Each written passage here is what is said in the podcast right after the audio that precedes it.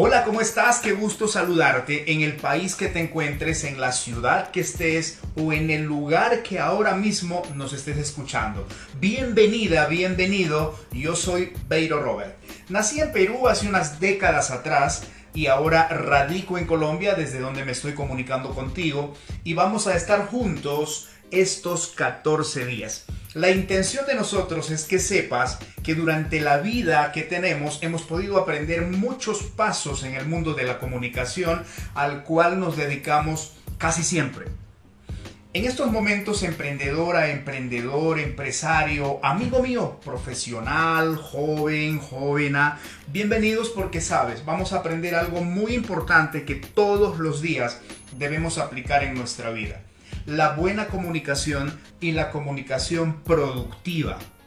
Muchos jóvenes, muchos emprendedores o muchas emprendedoras pierden grandes oportunidades casualmente por no saber comunicar bien su proyecto de vida, su plan de acción o su profesión.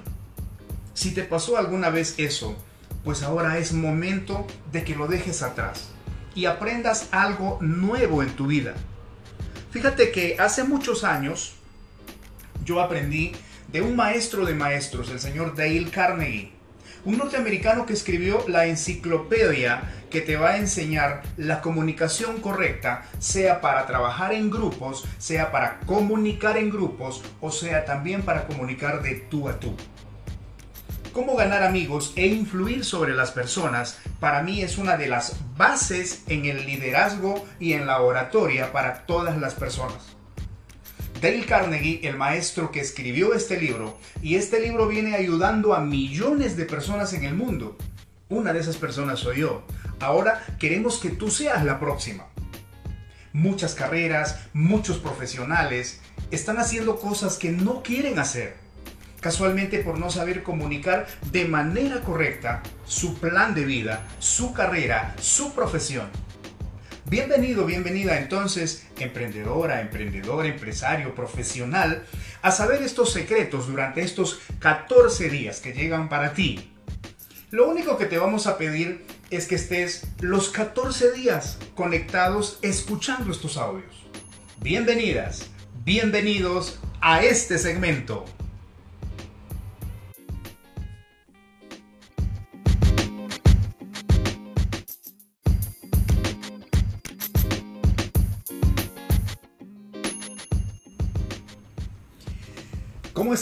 Bienvenido a esta primera parte. Gracias por estar conectado con nosotros, conectada.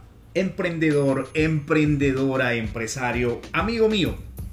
Vamos a estar juntos 14 días compartiendo muchos episodios de algo muy importante para nuestro desarrollo personal, para poder ayudarte de una manera muy amigable, tal como con nosotros hicieron de ayudarnos a crecer de manera personal, a reconocer que muchos de nosotros no lo hacemos, el valorar al prójimo. Algo muy importante que debemos saber es que todo el tiempo nos dedicamos solamente a criticar, muchas veces a mirar pequeños defectos en las personas. Eso nos hace más daño de manera personal a nosotros que a los mismos que en ese momento tienes delante tuyo. Hay muchas partes de esta historia que vamos a conversar donde hacemos que tú comprendas algo muy importante. Cosas que han sucedido en la historia del mundo, cosas que han pasado en muchas personas que ahora son parte de la historia. Presidentes, delincuentes y personas que la historia conoce, la historia aprecia. Recuerda que el liderazgo no solamente está en personas buenas, también el liderazgo está en personas malas que crean sus grupos, eh, muchas veces subversivos, que tienen este, personas que les siguen, seguidores, adeptos a su ideología. Lo mismo pasa en el campo donde nos encontramos, donde te encuentras tú, donde me encuentro yo. Por ejemplo, esta historia pequeña que cuenta Dale Carnegie en su libro sucedió hace muchos años en los Estados Unidos, por allá por los años 30, ¿no? Pero esta historia nos ayuda a reconocer que muchos criminales en la historia de Estados Unidos nunca reconocieron que ellos tenían falta. Siempre dijeron que ellos son perseguidos por la ley, perseguidos por alguien y mal vistos por la gente. Pero ellos jamás reconocieron su error, su error dañino a la sociedad, ¿no? Muchos políticos que primero eran críticos, que primero eran personas que vivían solo fijándose en los demás, lograron corregir esa parte. Lograron corregir para pasar a la historia como buenas personas. Fíjate el cambio. Tú puedes dar ese cambio, yo puedo dar ese cambio. Yo puedo hacer que las cosas cambien siempre y cuando en mi mente comience a darle ese curso. Pues fíjate, la historia nos cuenta que primero uno de los presidentes de los Estados Unidos era un crítico una persona, claro que en ese entonces no existían como hoy los teléfonos celulares, que el famoso WhatsApp para mandar directas e indirectas.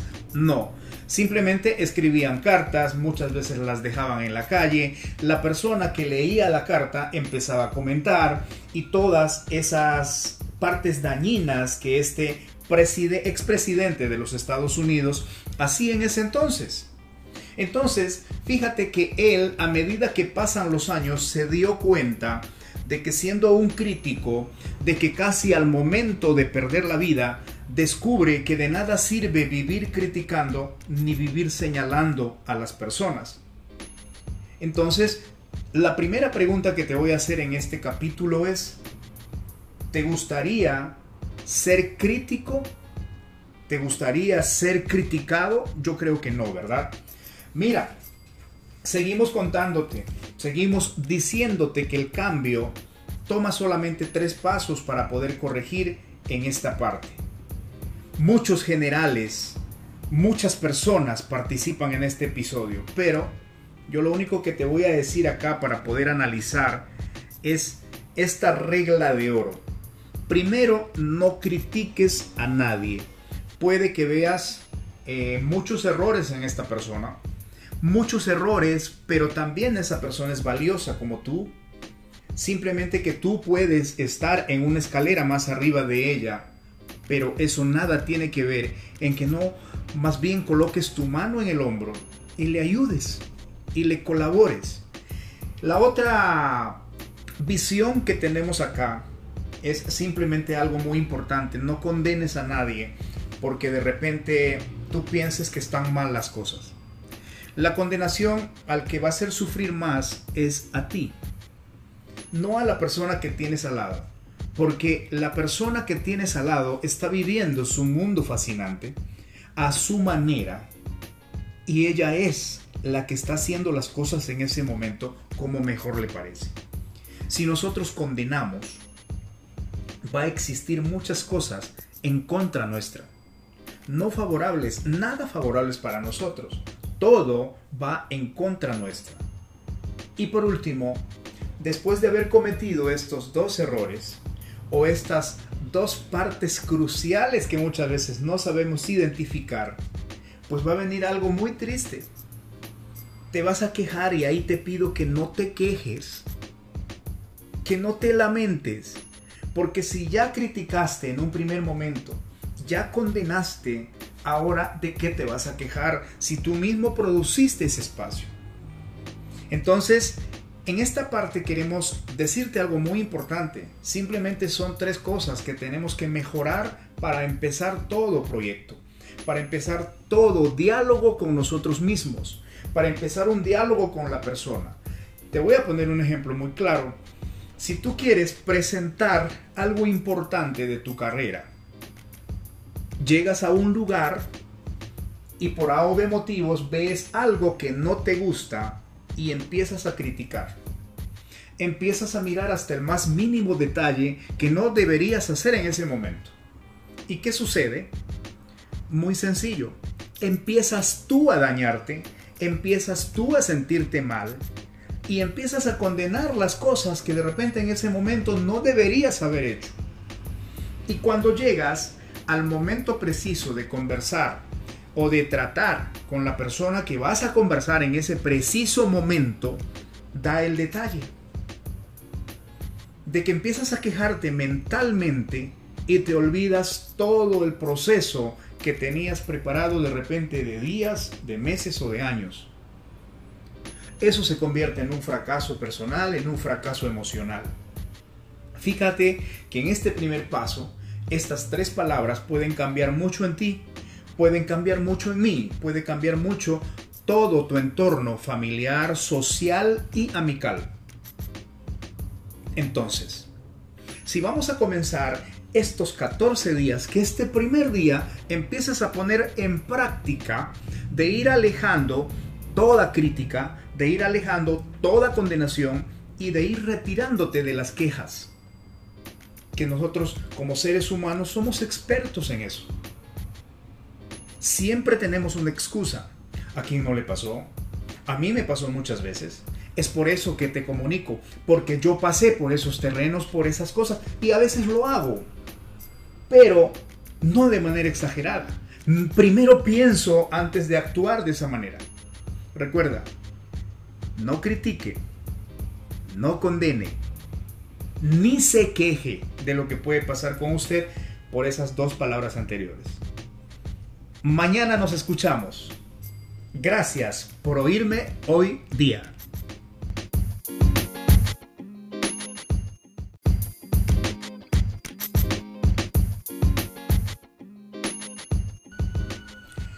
Saludos, ¿cómo estás? Día número 2 que nos encontramos. Gracias por estar escuchando estos podcasts durante estos 14 días.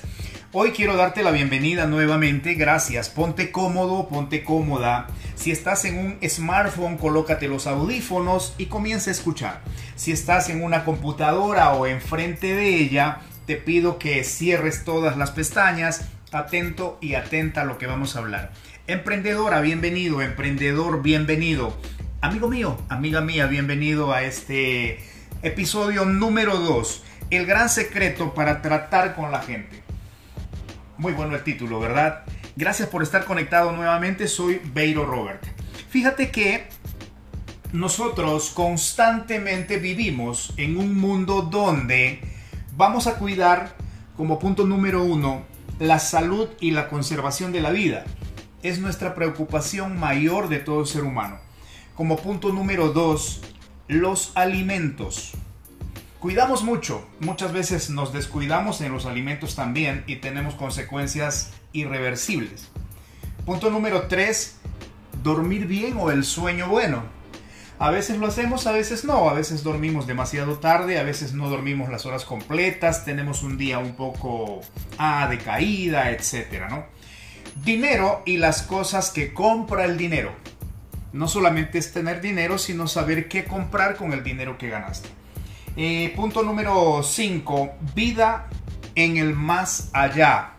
¿Qué te quiere decir esto? Que hay que estar preparado y entrenado espiritualmente también. Qué bueno. Satisfacción sexual. Muchos de nosotros y los seres humanos tenemos una vida sexual que debemos de cuidar, que debemos de tratar bien, nuestra vida en pareja, etcétera, etcétera, ¿no? Cuidarnos esa parte, mantenernos bien, saludables y todo. El bienestar de los hijos, si es que los tienes, es momento de que te pongas a pensar de que si ellos están sanos, tu preocupación va a ser menor y va a ser menos agitado tu trabajo, etcétera. Un sentido de propia importancia. Esto es muy bueno para todos, para todos. Entonces, yo te quiero decir algo. Casi todas estas necesidades se ven complacidas en la vida. Todas en verdad, menos una. Atento. Esta es el deseo de ser importante. Es un deseo que todos debemos tener en el mundo, pero vamos a hablar un poco respecto al tema de la salud y la conservación de la vida. Esto tiene muchos cuidados, muchos puntos que tenemos que nosotros mismos empezar a darnos. Ejemplo, de ser bastante, ¿qué te digo? Este, disciplinado en muchas cosas de alimentos, en muchos tipos de comidas. Muchos nos dedicamos a comer simplemente lo que encontramos a la mano. Pero las consecuencias luego de unos meses, de unos años en tu vida son complicadas.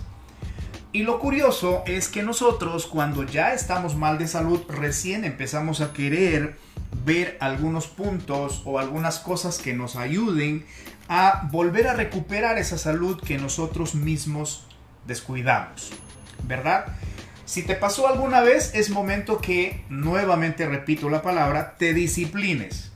Ejemplo, puedes tomar más agua, puedes hacer un poco de ejercicios, puedes dejar de comer, de comer mucha grasa, puedes dejar de comer muchas harinas, etcétera, etcétera. ¿no? Hay muchas formas de cuidarse. O puedes volverte vegano, que muchas personas lo han hecho.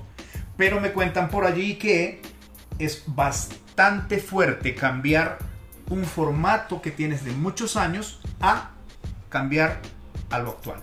Muchas personas sufrieron mucho al ser veganos y les va muy bien, rejuvenecieron muchísimo, etc. Entonces, el punto número dos, esto de los alimentos. Acabo de conversarte los títulos, pero fíjate que ahora, en esta parte quiero decirte que los alimentos muchas veces ya no están completos como antes, como antes, para poder cuidar nuestra salud, protegernos y tener el sistema inmunológico alto. No. Ahora los alimentos, la mayor parte sirven solo para llenar el estómago. Es por eso que se han creado muchos tipos de nutrientes, muchos tipos de cosas que te ayudan a alimentar más el cuerpo.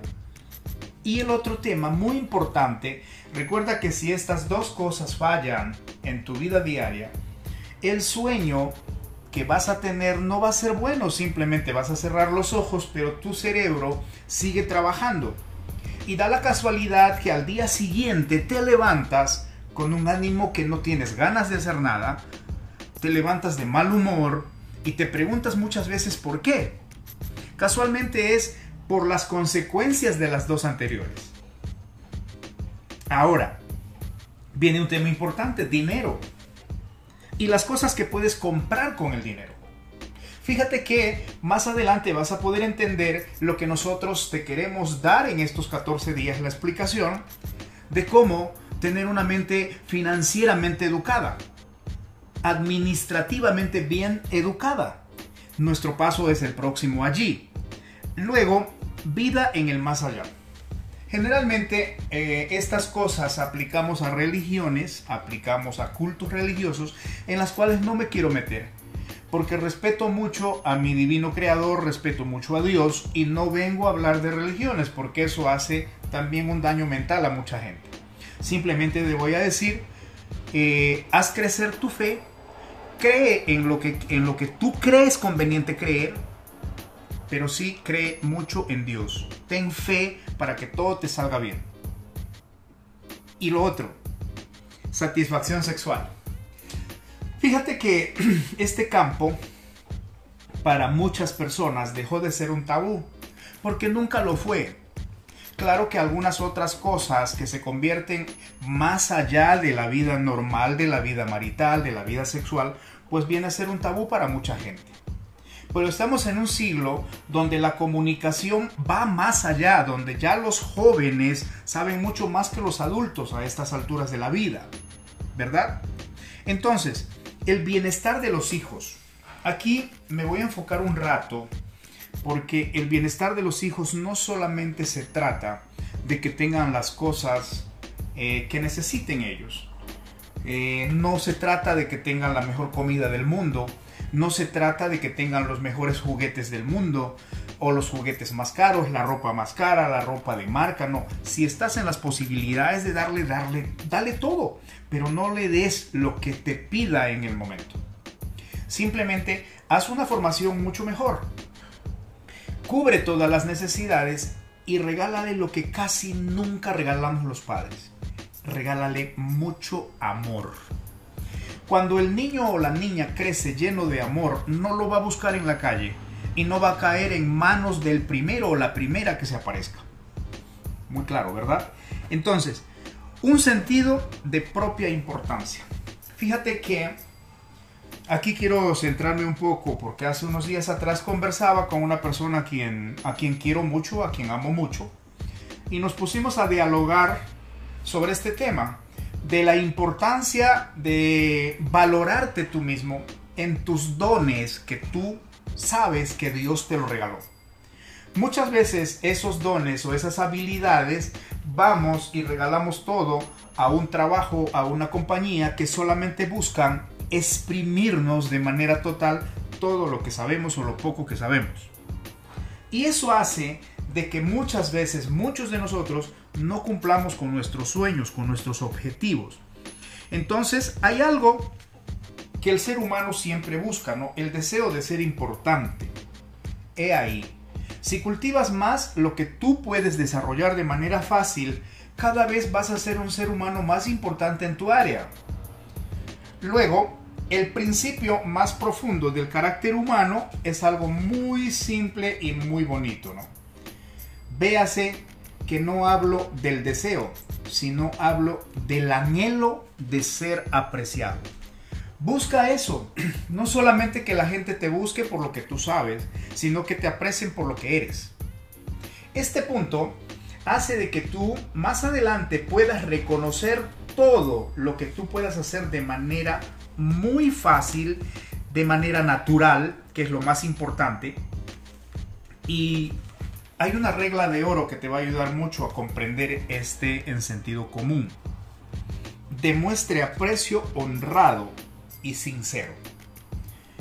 Si te das cuenta, muchos de nosotros vivimos queriendo que los demás primero nos den para luego dar nosotros. Estamos entrando ya a un campo totalmente diferente donde primero demuestra tú el aprecio hacia los demás. Luego, sé sincero con ese aprecio, no finjas.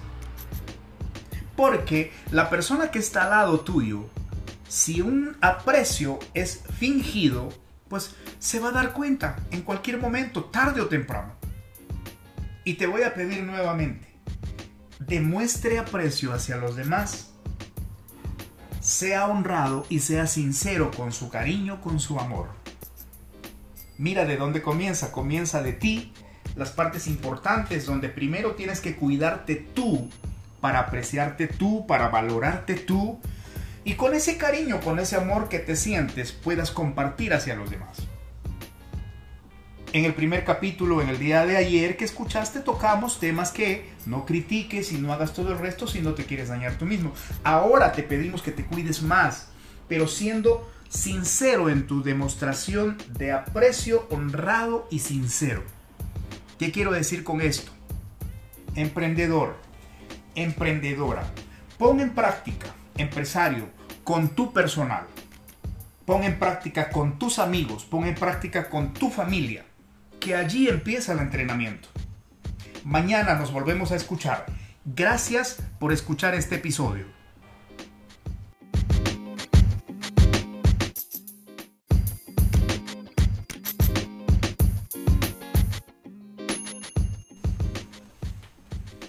Hola, ¿cómo estás? Qué gusto saludarte en este día número 3. Saludos desde Medellín, soy Beiro Robert.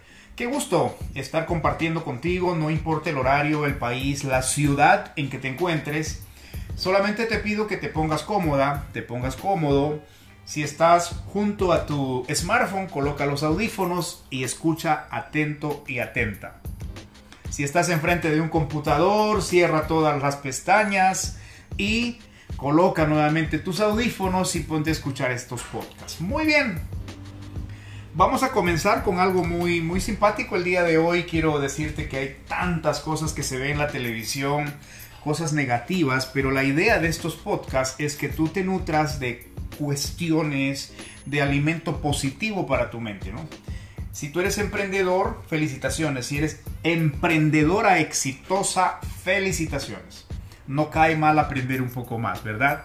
Entonces, nuestro interés es eso, de que sigas aprendiendo, si ya lo sabes, sigas fortaleciendo lo que sabes, y si no lo sabes, comienza ahora a determinar a través de estos audios en qué estás equivocándote o por qué no está funcionando tal o cual cosa. Título de este tema. ¿Quién puede hacer esto? Tiene al mundo entero consigo. Quien no puede, marcha solo por el camino. Mira, Imaginemos que nos vamos de pesca, ponemos un grupo de personas, un grupo de amigos y nos vamos de camping. Pero la intención es pescar. Entonces te pones tú a pensar, pues, ¿qué llevo? Llevo galletas, llevo fresas, llevo crema, llevo todo lo que yo quiero. Pero te vas de pesca. Entonces cuando llegas eh, a la orilla del río, dices, wow, ¿y ahora qué pongo en el anzuelo para pescar? La pregunta es, ¿qué le gusta a los peces? ¿Le gustará las fresas? ¿Le gustará la, la crema? ¿O de repente le gustan las lombrices por cuestión lógica? ¿De repente le gustan las langostas por cuestión lógica? Entonces, ¿qué sucede? Yo encebo el anzuelo con lombrices, con fresa y con langostas y le pregunto al pez, ¿cuál quieres? Entonces, ¿qué va a elegir el pez?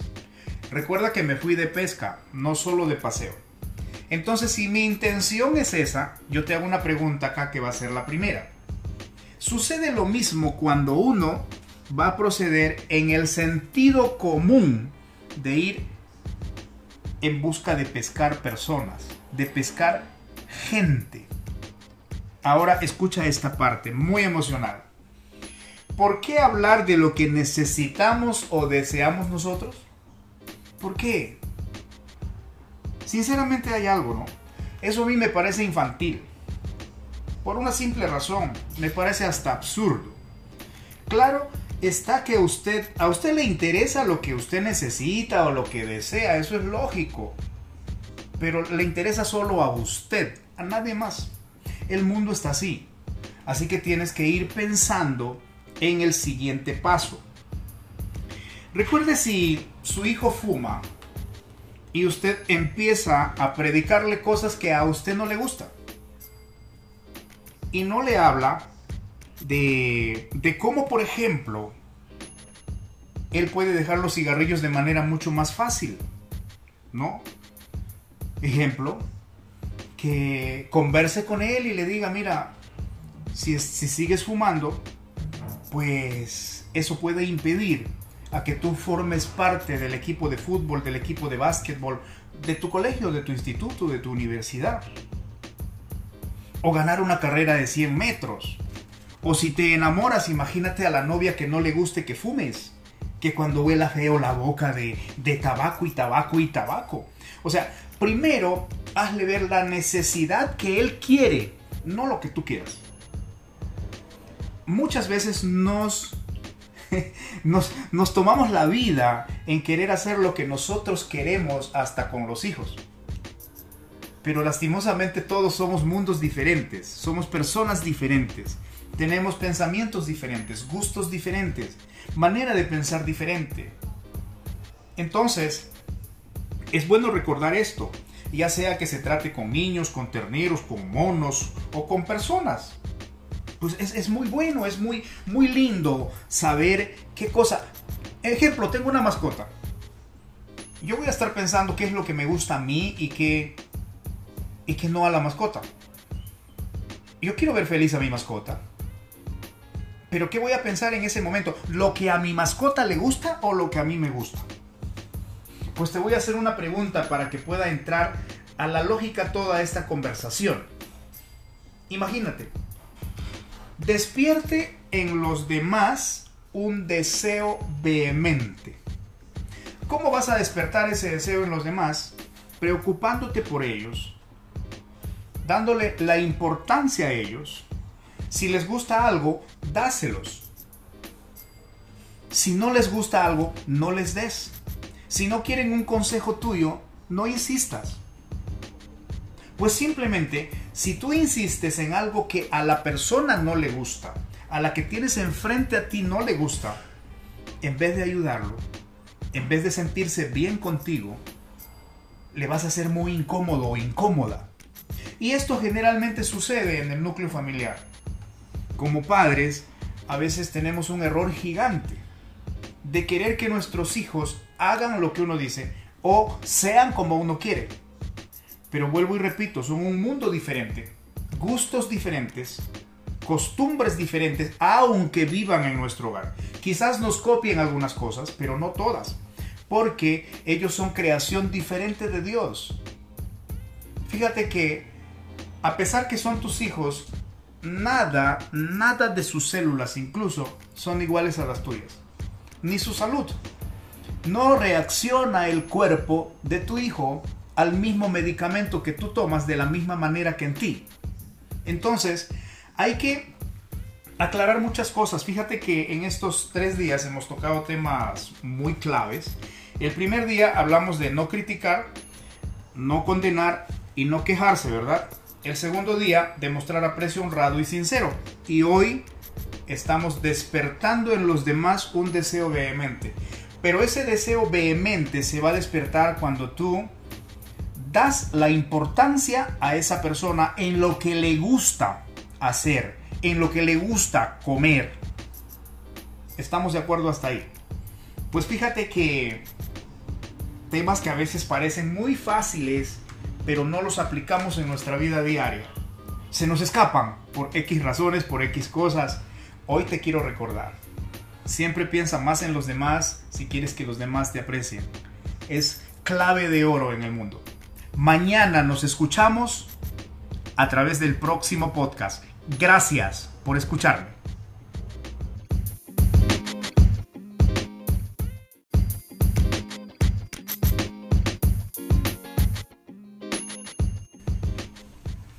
¿Cómo estás? Nuevamente bienvenida, bienvenido.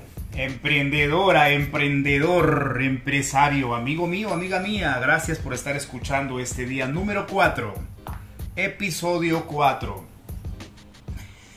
Haga esto y será bienvenido en todas partes.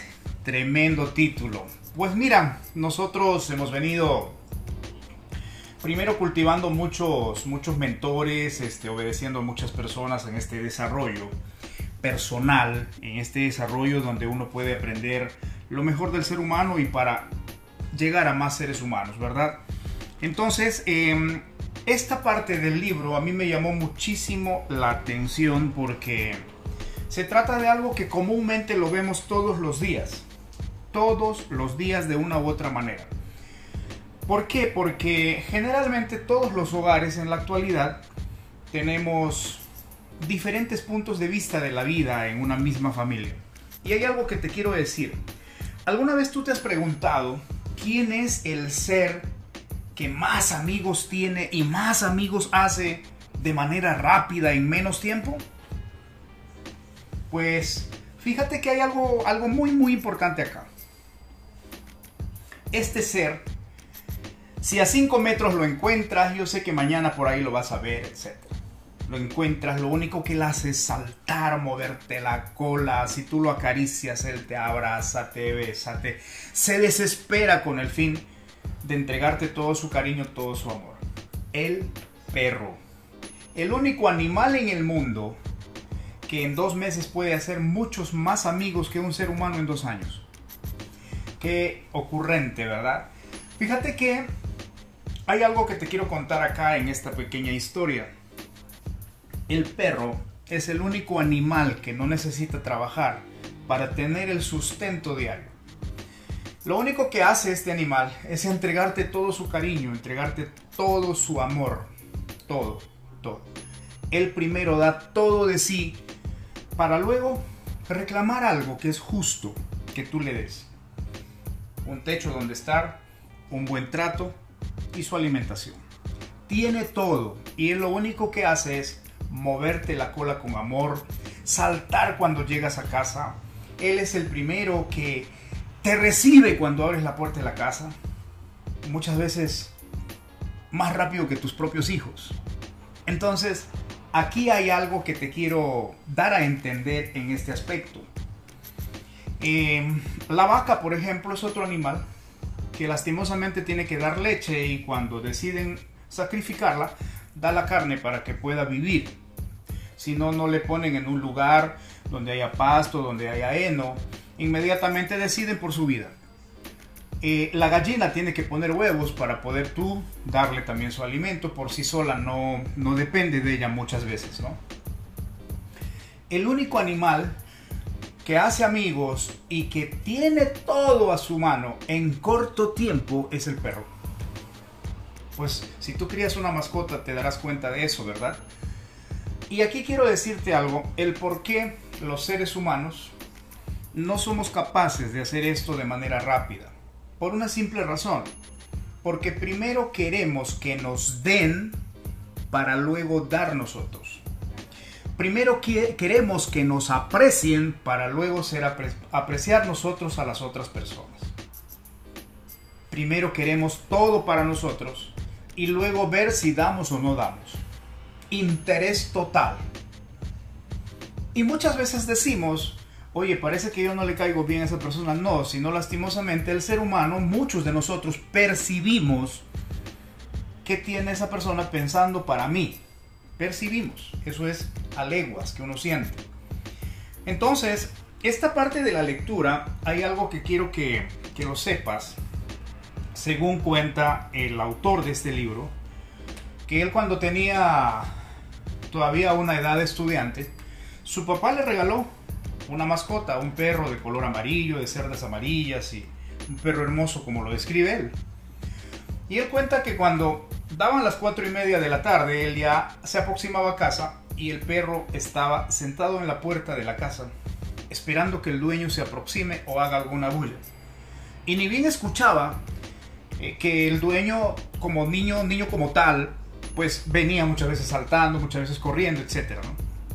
Entonces el perrito salía disparado de donde estaba, emocionado, ladrando, saltando, brincando, colina arriba, a recibir al dueño. Entonces, este perrito se caracterizaba por eso de manera inteligente. Muchas veces nosotros como seres humanos no hacemos eso. Queremos que nuestro papá llegue con algo en la mano para que nos ponga en la boca y recién quizás le regalemos un beso o un abrazo los seres humanos vivimos más interesados en que nos den en vez de nosotros dar primero. Muy duro, ¿verdad? Pero es muy cierto. Entonces, cierta mañana, no, cierta noche, pues hubo una lluvia muy torrencial y lastimosamente un rayo mató a este perrito de nombre Tipi. Y cuenta el autor que para él fue el día más trágico de su niñez. Imagínate lo que uno puede sentir por una mascota. Y la mascota no se preocupa siquiera en ofrecerte más que su cariño, la mascota o el perro, hablando de los perritos, hablando de los tipis si tienes un tipi en casa. Ellos no están preocupados en que te van a ofrecer pues un seguro de vida, te van a ofrecer una venderte una casa, te van a ofrecer este es más, eh, eh, te van a pedir casarte con ellos. No, lo que ellos van a hacer simplemente es darte todo su amor. A cambio, quizás a veces hasta de nada, hasta de maltratos. ¿no? Entonces quiero que, quiero que pongas mucha atención en esta parte. Tipi nunca leyó un libro, un libro de psicología. No lo necesitaba, porque sabía por algún instinto divino que usted puede ganar amigos, muchos más amigos en dos meses, interesándose de verdad por los demás que en dos años que si usted está esperando agradar a los demás.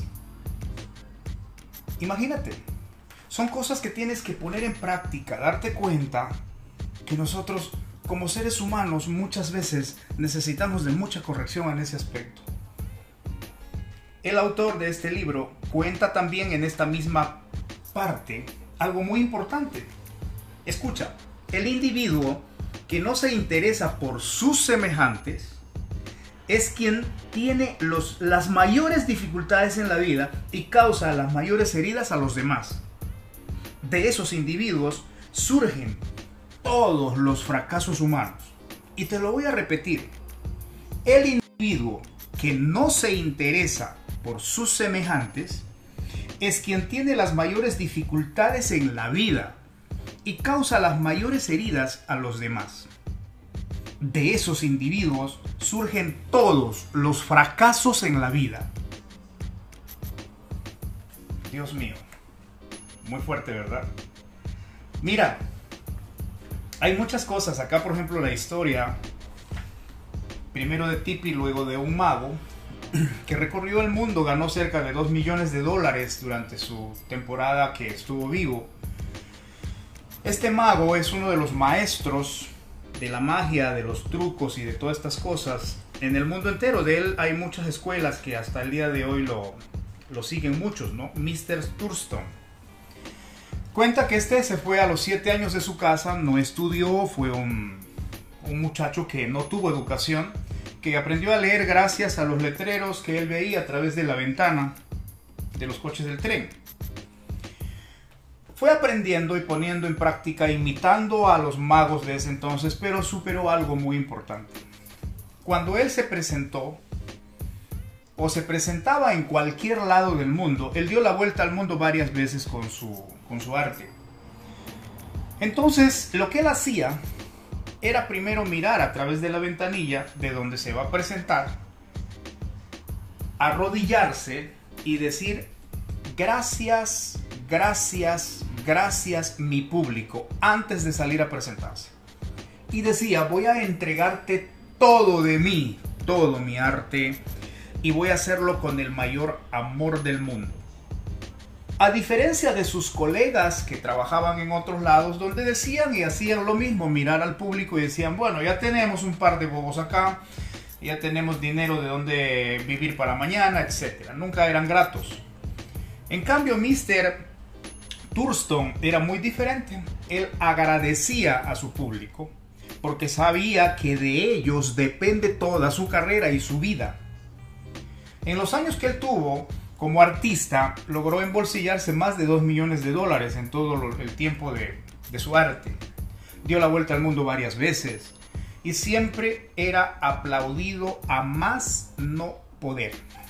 Por dos cosas importantes. Era grato y se entregaba al 100% a su público en agradecimiento por haber venido a verlo. Muchas veces nosotros estamos en un negocio o estamos en la familia, nunca siquiera sabemos decir gracias. O nunca siquiera sabemos decir muchísimas gracias. O nunca siquiera sabemos ser recíprocos en decir en qué te puedo ayudar. Pues bien, vamos a poner en práctica muchas cosas de lo que estamos aprendiendo, de seguro que sí. Escucha algo importante. Interésese sinceramente por los demás. Regla básica para vivir feliz. Mañana nos encontramos en un nuevo episodio. Hasta pronto.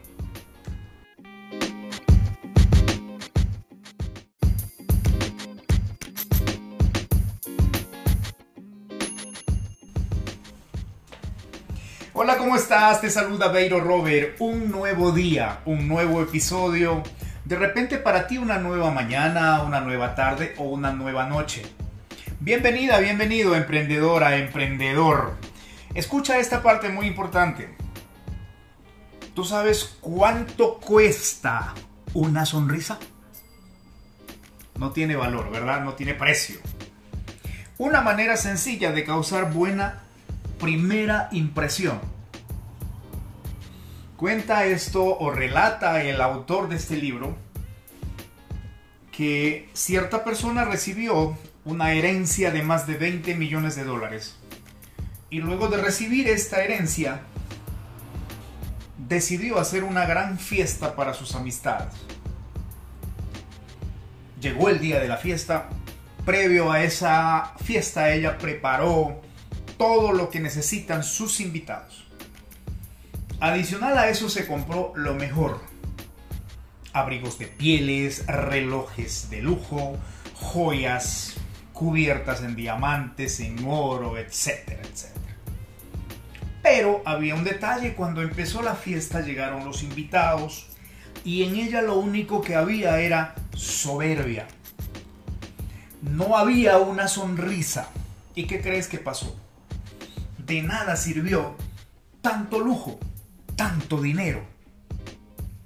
Simplemente había críticas negativas hacia esta persona. No importa el dinero que tengas, la cantidad de dinero que tengas, no importa. Importa que tú me regales una sonrisa sincera. Y eso cambiará el mundo en su totalidad. Otro punto que tenemos que analizar. En las filas de un hospital había un señor ya de la tercera edad esperando su turno para entrar. Y estaba renegando porque demoraba el médico en atender a los demás. Para eso llega una mamá con dos niños, un bebé en brazos y un niño que jugaba con su con un carro de plástico. Venía entretenido, Y la mamá se sentó junto al caballero este que estaba asperosamente renegando. Entonces, criticaba de todo, hablaba de todo, que la demora, que esto y que lo otro. Entonces, ¿quién crees que se sentó en el medio de ambos adultos? El niño con el juguete en mano. Vamos ahora. Analiza esta parte. Cuando cruzaron miradas el niño y el caballero, ¿qué crees que hizo el niño? Le regaló una dulce sonrisa y se quedó mirándolo fijamente con una sonrisa en los labios que al caballero no le quedó más que sonreírle a este niño. Y empezó el niño a acercarse al caballero, a sonreírle, a acercarse, a sonreírle, a acercarse, a sonreírle, hasta que el caballero se dignó saludar a la mamá y preguntar por el nombre del niño. Le conquistó con su sonrisa sincera. Él no vino cargado de dinero, no vino con ropas de lujo, no vino con joyas, no vino con cosas caras, no hizo un banquete para conquistar a alguien. No. Simplemente demostró su sonrisa sincera a la otra persona. Y entonces sucede la magia. Nadie sabía que la mamá del niño estaba sobre la hora. Nadie sabía, pero ella estaba pacientemente esperando el turno que le correspondía.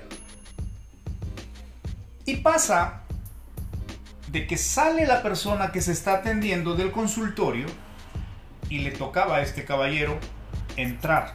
Era su turno. ¿Qué creen que hizo? se dio su espacio de turno y que pasara la señora con sus niños. Acá viene la primera pregunta. ¿A dónde se fue la cólera del señor? ¿Del caballero? ¿Quién pudo más? ¿La sonrisa sincera del niño? ¿El niño? ¿El buen momento? Fíjate todo lo que puede hacer una sonrisa sincera. Ahora te dejo la tarea, de aquí en adelante pon en práctica eso. Si no sabes sonreír, mírate, ponte frente a un espejo y empieza a practicarlo hasta que te salga de manera natural. Entonces, yo cierro con esta parte. Dice, el descanso para los fatigados, luz para los decepcionados, sol para los tristes y el mejor antídoto contra las preocupaciones. ¿Qué es? Es una sonrisa. Y esa no la puedes comprar. No venden en las farmacias, no venden en los supermercados, no venden en las tiendas. ¿Ok? Tiene que ser algo muy propio. Podemos pedirle que nos deje usted una sonrisa al término de este audio. ¿Tú crees que puedas terminar sonriendo? Te pido por favor. Haz de cuenta que estás en el metro o en un avión, estás viajando y junto a ti se sienta una mamá con su bebé. Y ese bebé, ahora tú cierras los ojos y imagínate a ese bebé. Y que el bebé te sonríe. Pero te sonríe de una manera tan hermosa, con una mirada tan tierna. ¿Y qué es lo que debes hacer tú? Sonreírle del mismo modo. Pon en práctica la sonrisa, que mañana sonrientes nos encontramos. Hasta pronto.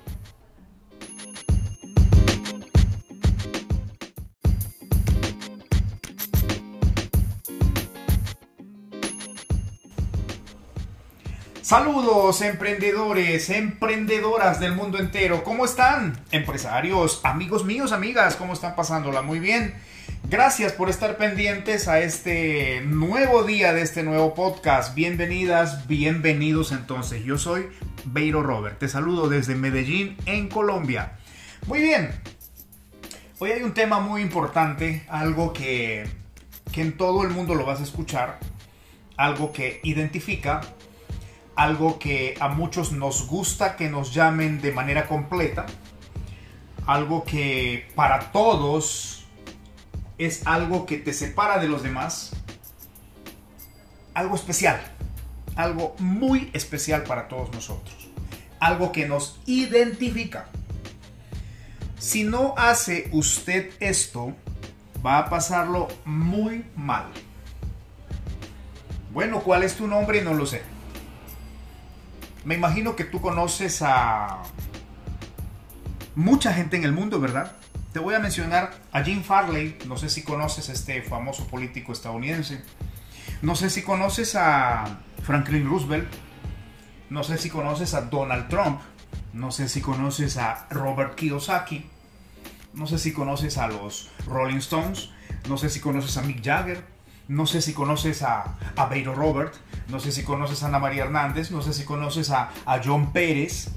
Que próximamente van a estar uniéndose con nosotros a estos eventos. Pero te quiero decir por qué menciono nombre tras nombre. Porque el nombre identifica a toda persona. Este podcast va a ser el más corto de toda esta, esta saga que estás escuchando, pero quiero leerte algo muy especial y, y, lo voy a leer, te lo digo con mucha sinceridad, lo voy a leer. Dice Napoleón III, emperador de Francia y sobrino del gran Napoleón, se envanecía de que a pesar de todos sus deberes reales, recordaba el nombre de todas las personas a quienes conocía. Pues él se envanecía de eso. Su técnica era muy sencilla. Si no oía claramente el nombre, decía, lo siento, no oí bien. Después, si el nombre era poco común, preguntaba cómo se escribía. Eso muchas veces pasa con mi nombre, que me dicen cómo se escribe, que cómo se hace, Beiro, eh, eh, cómo, cómo, lo, cómo lo escribo. Muchas veces yo tengo que coger un lapicero y un papel y escribir el nombre, ¿no? porque no es, no es muy común.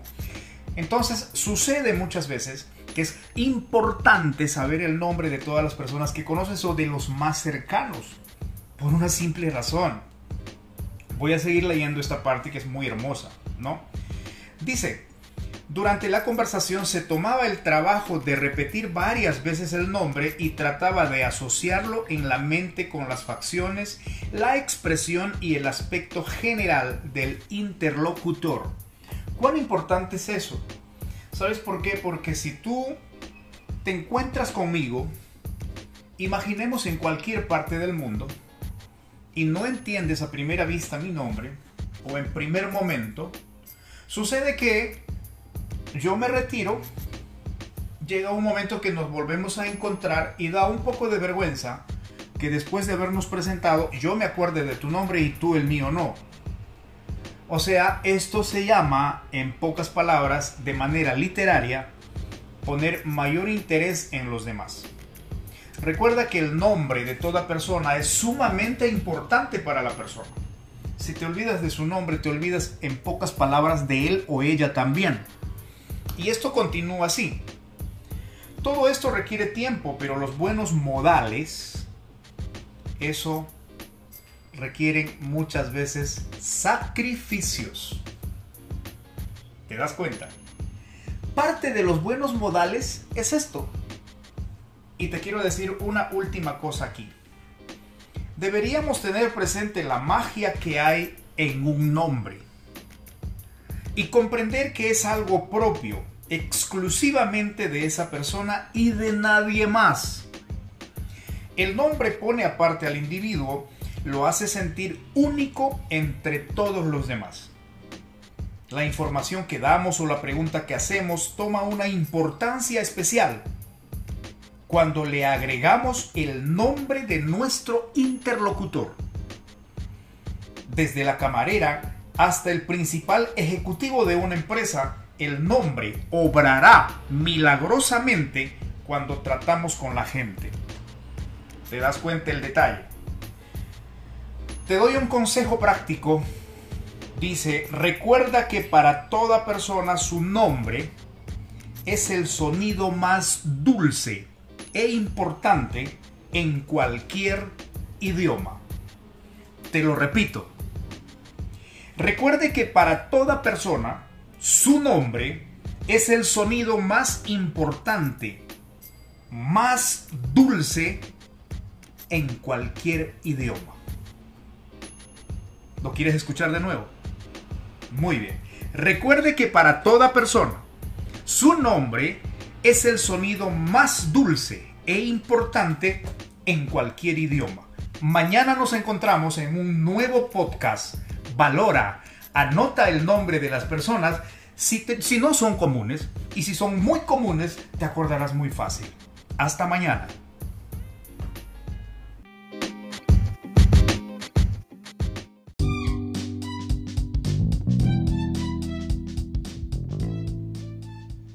Hola, ¿cómo estás? Por acá está Beiro Robert para conversar un momento contigo.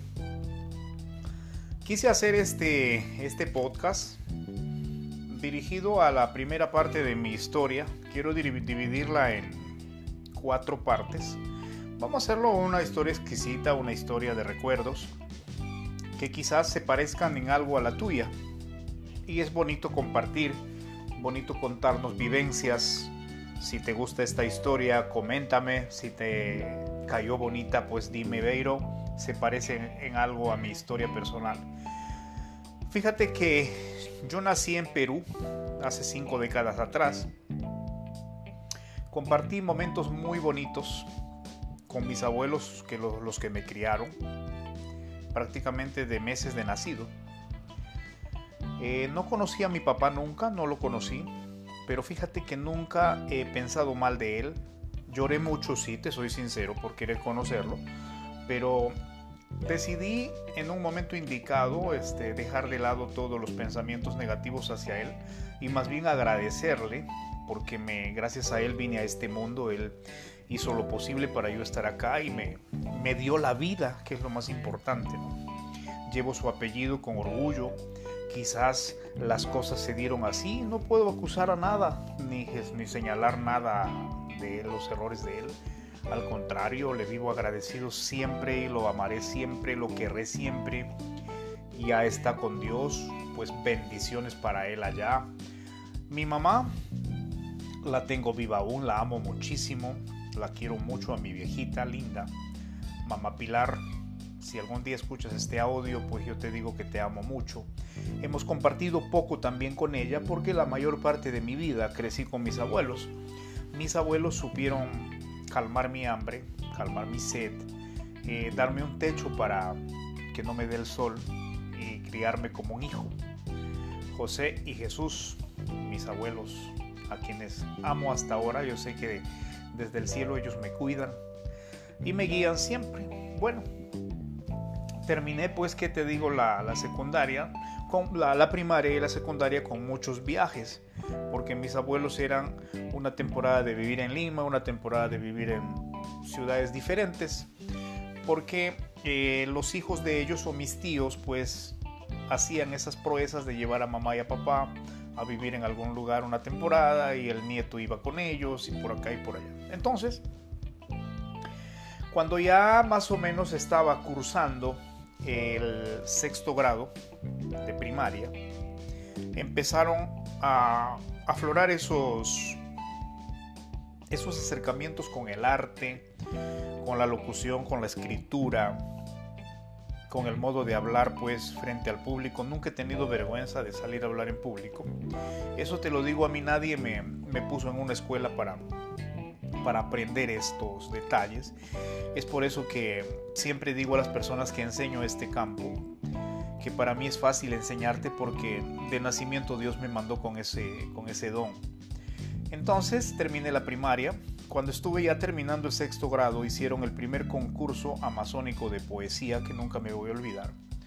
Y para ese entonces un gran amigo mío a quien respeto muchísimo, mi gran amigo Delman Marchán para mí es como un hermano. Y este, él es dueño de canales de televisión, de radio en Perú. Y entonces pues, ¿qué te digo? Me presento y escribo un poema en esa, a esa edad y este poema resulta siendo el poema ganador. Fue la revelación en ese entonces, en ese año. Gané ese concurso, me gané un poco de plata por ese concurso, declamé el poema porque era escrito por mí. Yo en ese entonces pues era un niño todavía. Y allí nace esa dulzura, esa pasión por el tema de la escritura, por el tema de la declamación poética y todo. Entonces para esa temporada me voy unos años a vivir en Lima, porque vivíamos nosotros en Yunimaguas, una ciudad de, de Loreto, en Perú. La ciudad de Yurimaguas, conocida como la perla del Guayaga, porque está a orillas del río Guayaga. Y entonces eh, nos vamos a vivir en Lima una temporada con mi abuelita, en la casa de mi mamá. Y compartimos en esos años con mi mamá, con mis hermanos. Y ya cursaba el primer año de secundaria. Para ese entonces me operaron de algo muy grave que es la peritonitis. Regresamos después de mi operación a radicar en Yurimaguas y empezó a partir de allí en el segundo, tercero y cuarto de secundaria y tercero de secundaria. Eh, yo pienso que los mejores años de mi vida, ¿por qué? Porque vinieron las actuaciones en el colegio, para el Día de la Madre, para el Día del Profesor, para, el, para todos los eventos. Y allí fue donde yo descubrí que nací para poder este, comunicar, para poder actuar, para poder hacer las cosas que me salían con facilidad. Entonces, mi abuelita fue a mi primera presentación. Luego de eso hicimos un programa en la radio. Yo para ese entonces ya tenía 12 años. Hicimos un programa en la radio, un programa que duró muchísimos años. Un programa que se llamó Jóvenes de Hoy en Radio Oriente y me parece que hasta estos años, todavía estamos ya 2021, prácticamente 2020, terminando ya, pues todavía se emite con ese nombre ese programa. Y fíjate que eran de puro niños, de puros jóvenes, que prácticamente jovencitos en plena etapa de adolescencia, que se creó, el nombre lo creé yo, y fue dirigido por mi amigo Delman Marchán, que te comenté hace un momento su nombre, porque yo viajé a Lima nuevamente por problemas de, de salud y dejé el programa. En Lima, pues ya cuando estaba cursando el cuarto de secundaria, llego nuevamente a Lima y sucede lo que tiene que suceder cuando está por suceder. Llego en un momento de que era el alumno que declamaba bien era una estrella que había ganado el año pasado, antes que yo llegue, un concurso. Y yo llegué un apasionado de la poesía y empecé a presentarme. Gané el primer año, pasé por todos los que ya compitieron, los que ya eran conocidos. Gané el concurso en ese año. Eh, al año siguiente participé, volví a ganar pero en ese primer año de concurso de poesía gané muchos premios, participé en radio, participé en televisión, me invitaron a varios programas, etc. Entonces cuando llego al quinto año de secundaria, ya llegué pues muy conocido, muy popular en el colegio, prácticamente famoso. Y entonces, nuevamente el concurso de poemas para el Día de la Primavera, para todos los que ya se conocen, las fechas que ya se conocen en el calendario mundial. Y entonces vuelvo a ganar, pues ahí me galardonan con, con el diploma mayor y un premio que se distribuye en Hollywood, en la Academia de Hollywood, que hasta ahora en la casa de mi mamá se guarda ese premio, el Oscar, la estatuilla del Oscar. Entonces, eh, gano ese concurso ese año, pero ya estaba yo en quinto año de secundaria. Y tenía que darse en ese año la celebración de los 25 años del Colegio Virgen del Carmen 3065 en Comas. Y este tenía que darse la promoción. Y a mi promoción pues en ese año la denominamos como Juventud Unida en Bodas de Plata. Ya estamos llegando al quinto año secundaria, tenía 16 años y entonces se me ocurre algo y esto quiero que te quede como una como una anécdota, de repente tú también cuando tengas esos sueños, o si estás escuchándome cuando estás terminando la secundaria, la primaria, y tienes un sueño por allí que quieres hacer, que quieres hacer en, tu, tus momentos de, de juventud, que te crees capaz de hacer todo, y es bueno que lo pienses así. Fíjate que la meta, mi propuesta, mi propuesta para cuando me eligen presidente de la promoción era como primer paso unir las cuatro secciones en ese entonces separadas, el turno de la mañana y el turno de la tarde. No podían ni verse estos turnos por cuestiones políticas, ni siquiera de los alumnos, sino de los profesores. ¿No? Involucrados los, alumnos en, temas políticos de los profesores que nada tenían que ver. Entonces, pues yo llego con una manera de pensar diferente, una, se puede decir, revolucionaria para la, la edad que tenía. Y digo, la promoción Juventud Unidas en Bodas de Plata se va al Cusco. Viaje a Machu Picchu y todo lo demás. Yo presentaba un plan como que si supiera cómo ir al Cusco. Bueno, la primera reunión de la primera propuesta yo solicito unir la promoción, que se haga, se unifiquen los dos turnos. Y los profesores me tomaron como una locura, porque lo expuse en una reunión de profesores.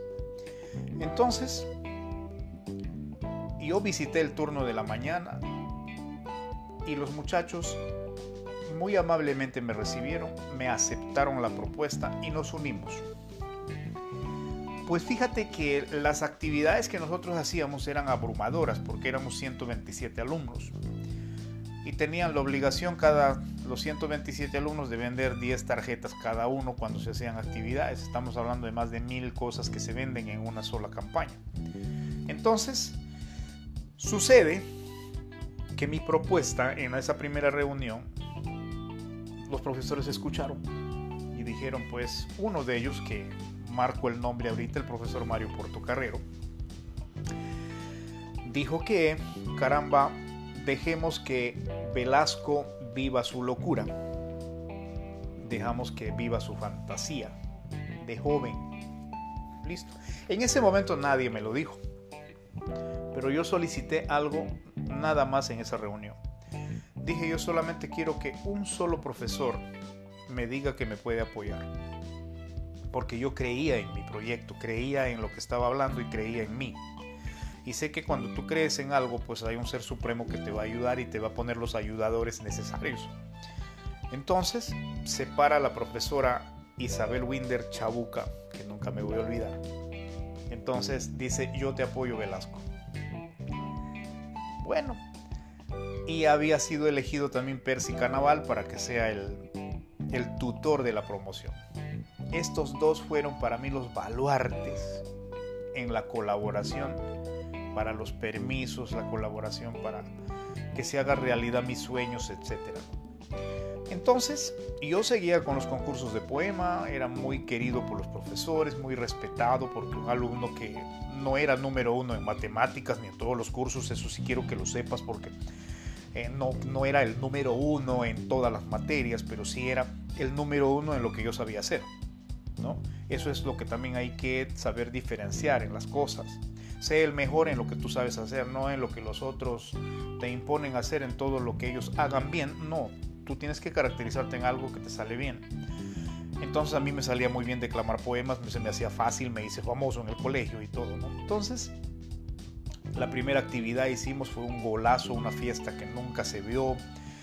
Fui yo mismo a buscar los equipos de sonido. Fue la primera vez que, que hice un escenario presentando música, hablando frente al público. Allí donde se me eligió, se me eligió por el dueño del equipo de sonido que me dice, oiga, usted tiene buena voz entonces, a partir de ahí yo creí en mi voz. Bueno, se logró el objetivo de esa primera actividad, segunda actividad, tercera actividad. Llegaron artistas que en ese entonces en la televisión peruana eran famosos a colaborar para las polladas, para las actividades y todo lo demás. Pero ya cuando estamos por el mes de, septiembre más o menos, pues me dicen, Beiro, cómo va el asunto, cómo va el tema me reuní, solicité una reunión de profesores y en la sección de la sesión de profesores pues solamente faltaba un poco para completar el cupo al pasaje al Cusco. Y se hace una nueva actividad, una grande, una grandísima, una actividad macro donde vendimos más de mil polladas y hacer una actividad de esas es involucrar todo involucrar alumnos, involucrar vecindario, involucrar profesores, policías, involucrar los padres de familia. empezaron a creer en el proyecto los padres, empezaron a confiar, empezaron los profesores a apoyar, como tú no te imaginas. Entonces, una locura, un sueño que lo estaban viendo que se estaba haciendo realidad. Y por un loco llamado Beiror, llamado Velasco como es mi apellido, y estaba consiguiéndose la meta. Una meta que para esa edad, 16 años, es una proeza para cualquier joven, para cualquier muchacho, adolescente. Entonces la promoción Juventud Unida en Bodas de Plata, que era el, nombre de la promoción, se escuchaba de tumbo a tumbo. No te imaginas la fama que llegó a tener esta promoción en ese, en ese distrito, porque fíjate que fue la única promoción que de esa zona logró viajar al Cusco hasta el día de hoy. Entonces, ¿qué te cuento con esto? La última actividad era ya la actividad para poder cubrir todos los gastos y todo lo demás que, se, que, iban a hacer de manera interna en el Cusco.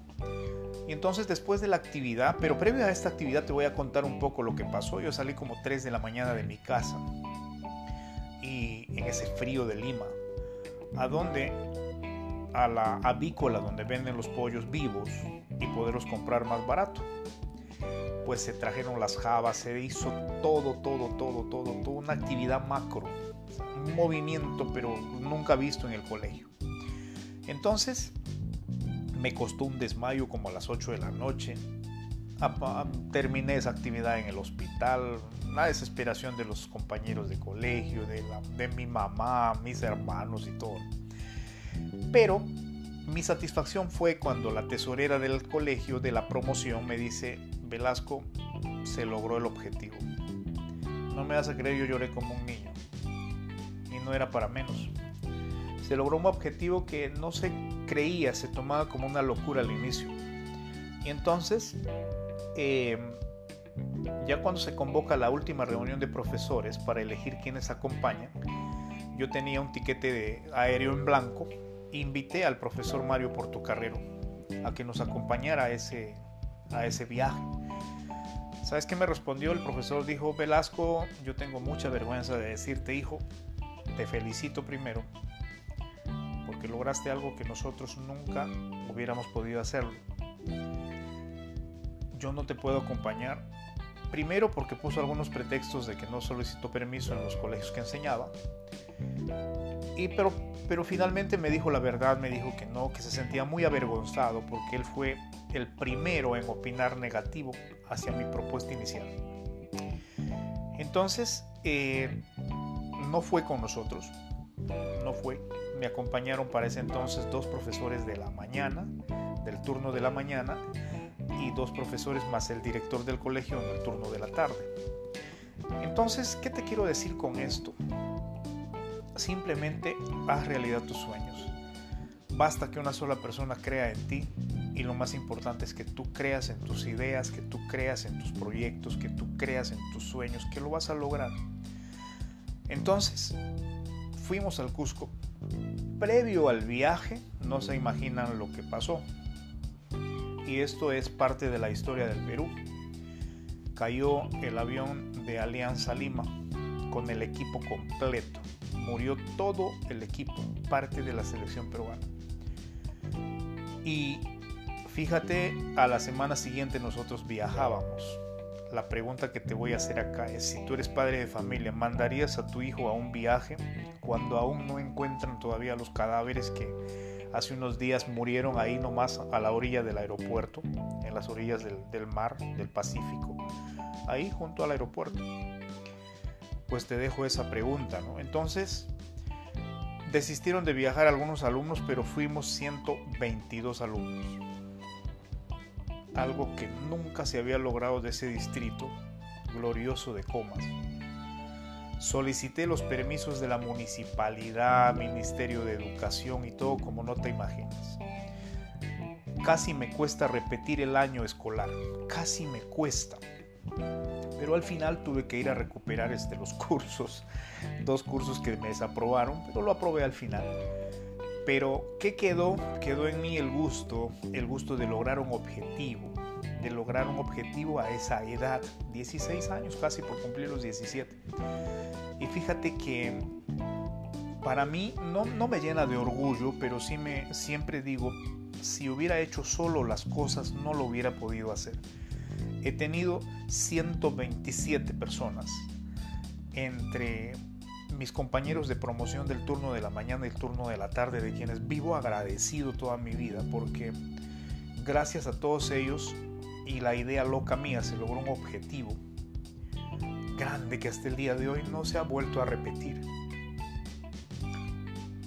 Entonces, esto quedó marcado no solamente en mí, sino en la historia del colegio. La promoción Juventud Unida en Bodas de Plata, su mismo nombre lo dijo, nunca más se volvió a repetir esa historia hasta el día de hoy. Para mí es un orgullo encontrarme de vez en cuando con mis compañeros a través de las redes sociales. Hace poco estuve con el profesor Percy Carnaval en Perú, compartiendo un rato con él. Me encontré por allá por Jesús María con, con la profesora Chabuca hace más o menos un año y medio atrás. Fíjate que las emociones que uno siente cuando encuentra personas especiales que te lograron ayudar a lograr un objetivo, que te ayudaron a lograr un objetivo. 127 personas que creyeron en el proyecto, mis compañeros de promoción, dos profesores que confiaron y un loco que confió en su, en su idea. Fíjate que esta primera parte lo termino con así, recordándolo con mucha felicidad, mucha felicidad porque Sé que tú lo puedes hacer, algunas cosas más grandes quizás. Y mira que todo es posible en la vida cuando uno se pone la mente, en el corazón, y lo haces con amor. Entonces, la próxima semana te voy a compartir la segunda parte, ya cuando empezamos a, pisar los escenarios, cuando empezamos a pisar las cabinas de radio, cuando empezamos a estudiar teatro, cuando empezamos a estudiar este, la beca que me gané desde el colegio, fíjate, sin ser el alumno número uno, pues me gané una beca para estudiar en la Universidad Católica, estudiar arte dramático. Esa historia te voy a contar en la segunda parte. De verdad, solamente te dejo este mensaje. La edad no importa cuando tú quieres lograr un objetivo. Solamente créelo y lo vas a lograr. Lo otro es que si, si esta historia se parece en algo a la tuya, compárteme tu opinión, tu comentario. Y si por ahí alguno de mis compañeros de la promoción Juventud Unidas en Bodas de Plata escuchan este mensaje, mi saludo para todos ellos. Mi saludo cordial a todos ellos. Algunos ya estarán casados, de repente algunos ya están desde el cielo diciéndome, Beiro, qué chévere, estuvo muy chévere el viaje al Cusco, de verdad un abrazo para ellos. Y un abrazo para todos ustedes que están escuchando este audio, este podcast. Pues vamos a, vuelvo a repetirlo en cuatro partes a compartirte hasta esta temporada, hasta esta temporada que ya estoy prácticamente radicando en Medellín, en Colombia. Gracias, vamos a seguir compartiendo entonces. Felicidades a todos, un abrazo virtual para todos.